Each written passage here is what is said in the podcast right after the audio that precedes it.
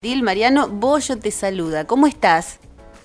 Hola Bollo, ¿cómo te va? Muy bien. Buenas tardes. Gracias por, por contactarnos. No, por favor. Viste que en Zoom recorremos historias. Bueno, una vez fui con la cámara, me acuerdo, y que nos recorrimos todo ese museo hermoso y todas las historias que hay. Este, primera vez que te entrevisto aquí en la radio, pero ojalá no sea la última. Este, Mariano, contanos, ¿el museo en qué calle está? Vamos a ubicarnos en Tandil. Está en Paz 721, entre Sarmiento y Mitre. Bueno, y contanos cómo, cómo empezó la iniciativa de, recopilar eh, todos estos objetos y, sus historias. Bueno, en realidad es una, una, historia de larga data, en el año 2004, cuando se hizo Tandil Sports en el Club Independiente, ahí se empezaron a juntar artículos, en la confitería se exhibían artículos de distintos deportistas de aquí de la ciudad, eh, sin discriminar a ningún deporte. Y bueno, ahí teníamos algo así como 300 y pico de artículos. Hicimos más adelante, cerca del 2007, una muestra en el Club Rivadavia, eh, ya con 804 artículos, me acuerdo, del deporte de Tandil, donde los clubes habían colaborado mucho. Hizo en, en, todo lo que era las instalaciones del Club Rivadavia, en los dos pisos, adelante, atrás, en todos lados, esa muestra y bueno, siempre con el objetivo de, hacer un museo, pero bueno, no, no era una idea muy cercana porque sabía que implicaba instalaciones, bueno, muchas cosas que, que por cuestiones de nuestros proyectos deportivos decantaron en, en, las instalaciones acá de, de Paz 721, que no nació como museo, sino que fue un anexo de, de, espacios deportivos para el Club Rivadavia. Claro. Bueno, esto nació en 2004, me decís, pero tu interés por el deporte, ¿cuándo nace? Bueno, yo vengo de familia de, deporte, mis padres son profes, eh, con gimnasio toda la vida, eh, jugando al básquet, yo soy de Bahía Blanca, eh, pero hace el 2000 que estoy acá en Tandil, muy fanático de Tandil, me encanta, me apasiona y y bueno, siempre vinculado con todos los deportes, con, con el Club Rivadavia, cuando teníamos la, también eh, la pileta, con el diario de deportes, bueno, también hicimos algunas cosas junto con el ECO a nivel deportivo. Y, mm, y en realidad lo que me llamaba la atención es que había muchísimas disciplinas deportivas que habían llegado muy lejos. Eh, Viste que siempre una ciudad es como que tiene una idiosincrasia en todo sentido, como que el, hay ciudades que son más futboleras, otras más fierreras, bueno, Tandil tenía muchas disciplinas que habían llegado muy muy lejos. Y eso me llamaba la atención. Con, el, con, nuestro periódico Tandil Sport entrevistábamos mucha gente y, y cada vez confirmábamos más que era una ciudad que tenía un ADN deportivo diferente a otras y también porque cualquiera que venía afuera se iba a, recorrer la ciudad y encontraba gente haciendo deporte en, mucha cantidad. Entonces, eh, seguimos adelante, la idea de, ver cómo podíamos plasmar, de, mostrar todo, todos los deportistas, viste que nadie es profeta en su tierra, bueno, el lema del museo es profetas en su tierra y poder eh, valorar a, aquellos deportistas de, de ayer y a los de hoy, eh, dijimos, bueno, ¿por qué no, no hacer una, una muestra pero que quede fija? Y siempre buscando un lugar, siempre comprando vitrinas, comprando exhibidores, eh, butacas, eh, todo lo que iba a ser un mobiliario de un lugar que nunca, que no teníamos, ni sabíamos cómo iba a ser. Y ahí el, eh, mi hijo el más chico, Luca, eh, tuvo la idea de decir, ¿por qué no lo hacemos acá, donde está el estadio de, básquet y de y de Club Rivadavia? Y lo armamos todo ahí, bueno, y fue una buena idea, pero nunca pensábamos que íbamos a tener semejante repercusión en cuanto a los deportistas de, traer sus cosas. Nosotros pensábamos, teníamos 804 artículos, pensábamos que íbamos a estar en 3.000, 4.000 artículos, pero bueno, el número real hoy es 65.418 artículos. Wow. Eh, algo que nos pasó por arriba, porque ya no sabíamos ni, ni siquiera dónde colocarlos. O sea, antes de la muestra no sabíamos dónde ponerlo para guardarlo y, ir archivando y, y, después poder colocarlo. Después se fue armando, se inauguró el 18 de abril de, del 2018, eh, donde no alcanzamos ni un año a funcionar porque después vino todo este, este lío de la pandemia. Y, mm, y el tema es que eh, toda esa muestra eh, había que plasmarla en paredes, en vitrinas, en darle seguridad. y bueno, terminamos armando un museo que la gente conoció en el 2018, pero es que es un museo completamente diferente al que tenemos hoy incluso diferente al que vos conociste eh, cuando viniste a hacer la nota que, que, nos ayudó un montón porque muchísima gente te sigue y lo y lo conoció a través de, tu programa pero bueno hoy es un museo diferente que está esperando que pase un poquito esto para inaugurar su su cafetería también para atender a la gente, ¿no? Qué lindo, sí, un espacio hermoso, como vos decís, uno ve este, bueno, el que yo conocí, me imagino que si ha cambiado eh, debe ser increíble, voy a ir a recorrerlo nuevamente, pero es cierto, uno mira por los techos, bueno, las diferentes, los diferentes deportes están este, ambientados de una manera espectacular, hay un lugar donde eh, pasaban proyecciones también de los distintos deportes, bueno, hasta un espacio de radio. Eh, sí, sí, nosotros tenemos bueno el microcine, que hoy alberga 11.000 videos del deporte de Tandil. Eh, videos desde, tenemos desde Super 8, de 8 milímetros a VHS y a todo lo digital de, digamos, de última generación.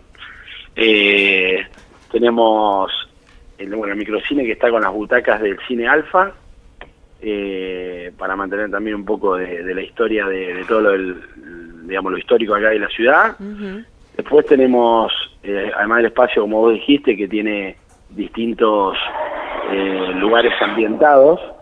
Bueno, la cafetería, que es donde nosotros tuvimos el primer salón que vos conociste, ahora está todo el bar del museo y, tiene, para que te des una idea, eh, todas las motos colgadas del techo. O sea, vos estás sentado tomando algo y, ves la historia del motociclismo, del atletismo, del automovilismo, eh, todo mezclado entre las mesas, que, que lo hace lo hace muy muy atractivo. Eh, y lo que tiene también como novedad es que no te olvides que tenemos como historiadora a Néstor Di Paola eh, que bueno es el digamos yo siempre digo que es el culpable de que esto se haya hecho porque él siempre me preguntaba y cuándo lo vas a hacer y cuándo y yo le dije sí lo, pero seguro y bueno, al final lo pudimos hacer. Y cuando hicimos lo de la cafetería se me ocurrió preguntarle qué relación tenía Tandil con el café. Y me contó la historia del café más antiguo de, Tandil, que era el Café Pravia, y bueno, en un esfuerzo durante la pandemia volvimos a sacar la marca que tiene 105 años ah. y sacamos el café propio, o sea que no solamente tenemos la historia del museo, sino tenemos la historia del café más antiguo que, que ya está en las calles de Tandil. Estamos hablando de café de especialidad, ¿no? Así que van a poder degustar un café eh, histórico, pero eh, degustando un café de especialidad que, que, es lo que tenía Tandil hace 105 años. ¡Qué bárbaro! Eh, y eso es algo que te lo estoy dando como, como novedad, como primicia, porque no muy poca gente lo sabe. De hecho, los carteles de Pravia están acá sin colgar todavía afuera. Ah. Así que en este momento estamos degustando un cafecito con Leo Mali, que estábamos charlando un poquito acá. Ah, mandale un abrazo. De deporte, sí, bueno, y, y, eso, bueno, eso quedó en el salón de adelante, toda la cafetería. Y, mm, y después todo el museo tiene, bueno, 32 cámaras de seguridad. Eh, hoy está todo bajo vidrio, no hay nada que se pueda eh, agarrar, salvo que rompas un vidrio, eh, pero está todo con, con audioguías, eh, y tiene una historia riquísima, me acuerdo siempre de, del periodista Bonadeo de Teis Sport, que, que en su programa de los domingos habla a veces del Museo de Tandil, y él mismo dice que no hay muchas ciudades que tengan eh, tantos deportistas y tantas disciplinas que hayan llegado tan lejos. Qué y, y, realmente a nosotros que estamos metidos todos los días acá, cada vez nos sorprendemos más, siempre vienen a golpear la puerta para traer algo, che, te traje algo y se bajan con una canoa, con un montón de trofeos. o sea, no sabemos, sinceramente no sabemos ya dónde colocar todo esto. Eh, y es, eh, pero es, pero es muy rico y es eh, el ADN de, de Deportivo de Tandil, así que eh, eh, todo tandilense que lo recorre se sorprende porque no, no pensaba que Tandil tenía semejante historia. Claro que sí, bueno, vos mencionabas, estamos dialogando con Mariano Masuccelli, director del Museo de los Deportes aquí en Tandil. Mencionabas recién, bueno, que en este contexto de pandemia no podemos realizar los recorridos, no podemos ir a conocerlo todavía, pero por ahí desde Zoom lo que hacemos es realizar un recorrido virtual para seguir en contacto y quedarnos con las ganas y cuando se pueda recorrer, ir. Y para hoy te pedí y te decía, bueno, hablemos de un objeto o una colección o un espacio para destacar, porque me gustaría después irte entrevistando con, con otros, pero hablas de estas eminencias deportivas, de estos profetas en, en su tierra. Bueno, es, es, difícil elegir, sinceramente. Sí, sí. Si no te voy a decir la mejor o la más grande, una, porque hay muchas y todas son grandes, es cierto. Mira, cuando vos entrás al museo por su puerta principal, eh, te vas a encontrar con, con la cafetería, te dije, y tiene unas... Eh, unos 30 metros de vitrinas, ¿no? Sí. Y en la primera vitrina que vos entrás, te encontrás con una vitrina muy grande que tampoco la conoce la deportista de la que te voy a hablar uh -huh. eh, y que es de Lisa Cobanea. Oh. Eh, sinceramente la veo, lo veo todos los días y cada vez que lo veo me agarra escalofrío. Ahora que te lo estoy contando me agarra escalofrío porque eh, es algo muy grande lo que ha hecho cada deportista. Y miro lo de Lisa que tenemos hasta los álbumes de fotos de cuando ella era chiquitita eh, eh, toda, toda su historia deportiva y vos mirás y decís, no puede ser, incluso hay marcas que tiene Elisa que aún no han sido superadas. Eh, entonces, cuando vos entras y ves semejante vitrina, con los trofeos, con las imágenes de ella, con las zapatillas, las últimas zapatillas que utilizó, con ese álbum de fotos donde la muestra de chiquitita y cómo va creciendo, nosotros pedimos todas esas imágenes porque estamos haciendo el álbum de figuritas de, de los deportistas de Tandil. ¡Ay, qué bueno! Eh, o sea, hay mucho trabajo detrás de, de, todo lo que se exhibe, porque realmente queremos valorar a, a, a los deportistas que han llevado la, la ciudad, eh, la han representado en distintos lugares, eh, o la han representado muy bien eh, aquí dentro, ¿no? A nivel local. Entonces, uh -huh. te encontrás con esta vitrina que es muy grande, muy linda y llama mucho la atención, y, y, en contraposición a, te estoy hablando de Elisa, una mujer, eh, en el microcine, bueno, Elisa esta vitrina no la vio, para que te des una idea. Ah. Esto no lo vio, todo esto que yo te estoy contando, sí, lo, que, sí. lo que tiene el museo hoy no lo vio, lo deben haber visto unas 15 o 20 personas nada más, el resto no lo vio, porque está todo reformado el museo. Claro. Y, y en contraposición te decía, hablando de, de un hombre, eh, en el microcine, cuando te sentás, te sentás al lado del único tandilense que ganó Tandilia. ¿Sí? Uh -huh. Jorge Olachea, el único tandilense que ganó Tandilia. Y que tiene una muestra también eh, hermosa, eh, comparada con la, con la de Elisa, y que tenemos hasta las libretitas de él cuando anotaba carrera por carrera a mano eh, cómo había salido, en qué año, en qué lugar.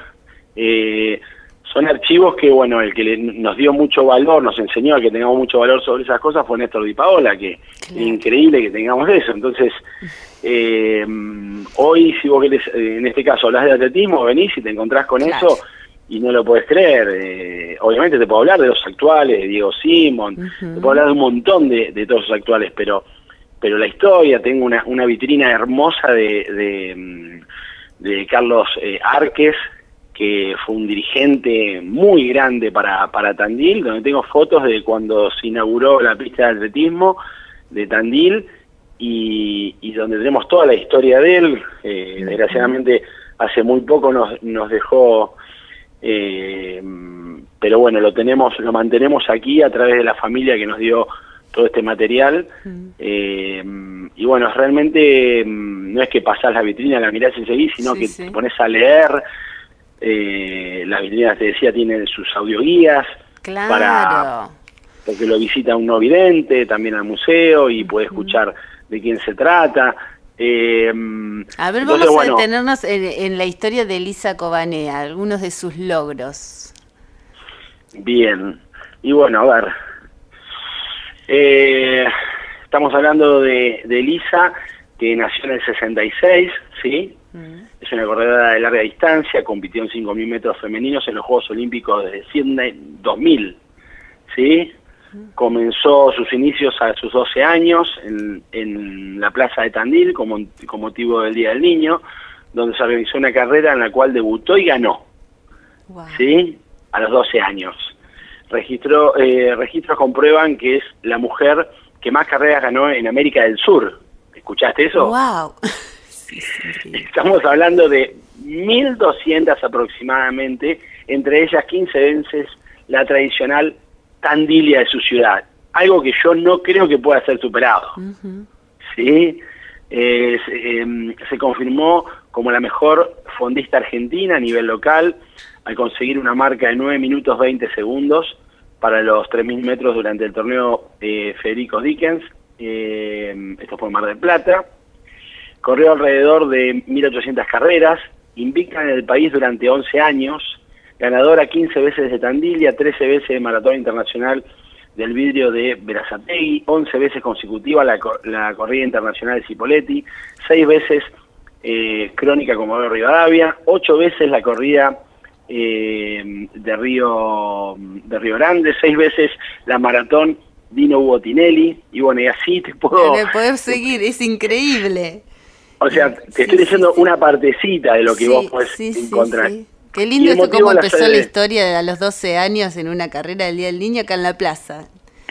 Sí, bueno, y, después te encontrás con, o sea, que no podríamos escribir toda su historia eh, y plasmarla en un gráfico. Por eso las audioguías te dan la posibilidad de escuchar toda su historia, que es mucho más larga, ¿me entendés?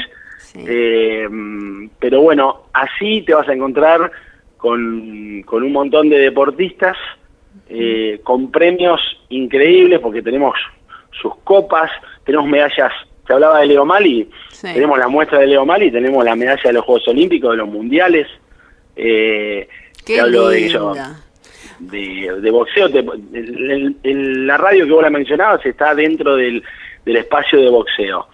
Y ahí es impresionante las cosas que hay. Así que, bueno, bueno yo te invito, este, Mariano, a que, a que sigamos dialogando en otra oportunidad y que vayamos así contando eh, de a uno, porque es imposible contar en una entrevista todo lo que hay, pero sí destacando algún deportista en cada entrevista, como fue hoy Elisa Cobanea, así para, para comenzar con esta gran atleta.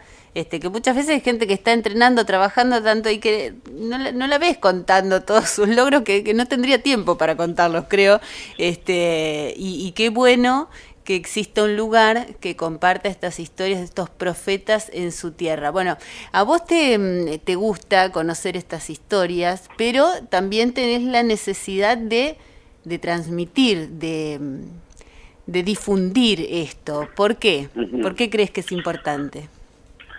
Bueno, creo que, mm, que el, deporte, bueno, no, no, no, es ninguna novedad lo que te iba a decir, de lo que, lo que brinda el deporte, eh, a nivel salud, eh, a nivel compañerismo, eh, valores, y bueno, me parece que todos estos deportistas comparten en ese, en ese sentido a través de sus logros y de trayectorias, porque no es que eh, lo de Elisa se hizo en un día, sino que se hizo mm. a lo largo de toda una vida, y me parece que, que son muy buenos ejemplos para, para que los chicos de, de hoy lo conozcan estas historias, eh, para que puedan conocer también el, a los deportistas actuales, pero me parece que es eh, la huella de, de, Tandil cuando miramos hacia atrás y por qué hoy Tandil tiene un presente a nivel deportivo en distintas disciplinas viene seguramente por, por los resultados de toda esta gente que, que, que ya, ya es historia, ¿no? Y que me parece que cuando están en actividad todos los los idolatramos, hablamos de ellos y cuando no están, cuando ya se terminó su etapa deportiva, es como que son olvidados.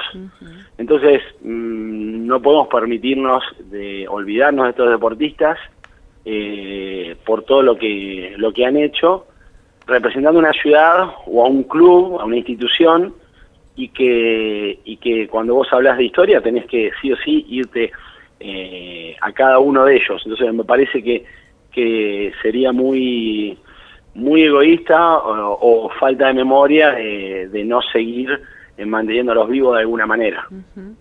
Bueno, Mariano, volveremos a hablar seguramente y gracias por compartir esas historias con nosotros. Bueno, gracias a vos y te esperamos cuando quieras. Bueno, bueno, así estaremos.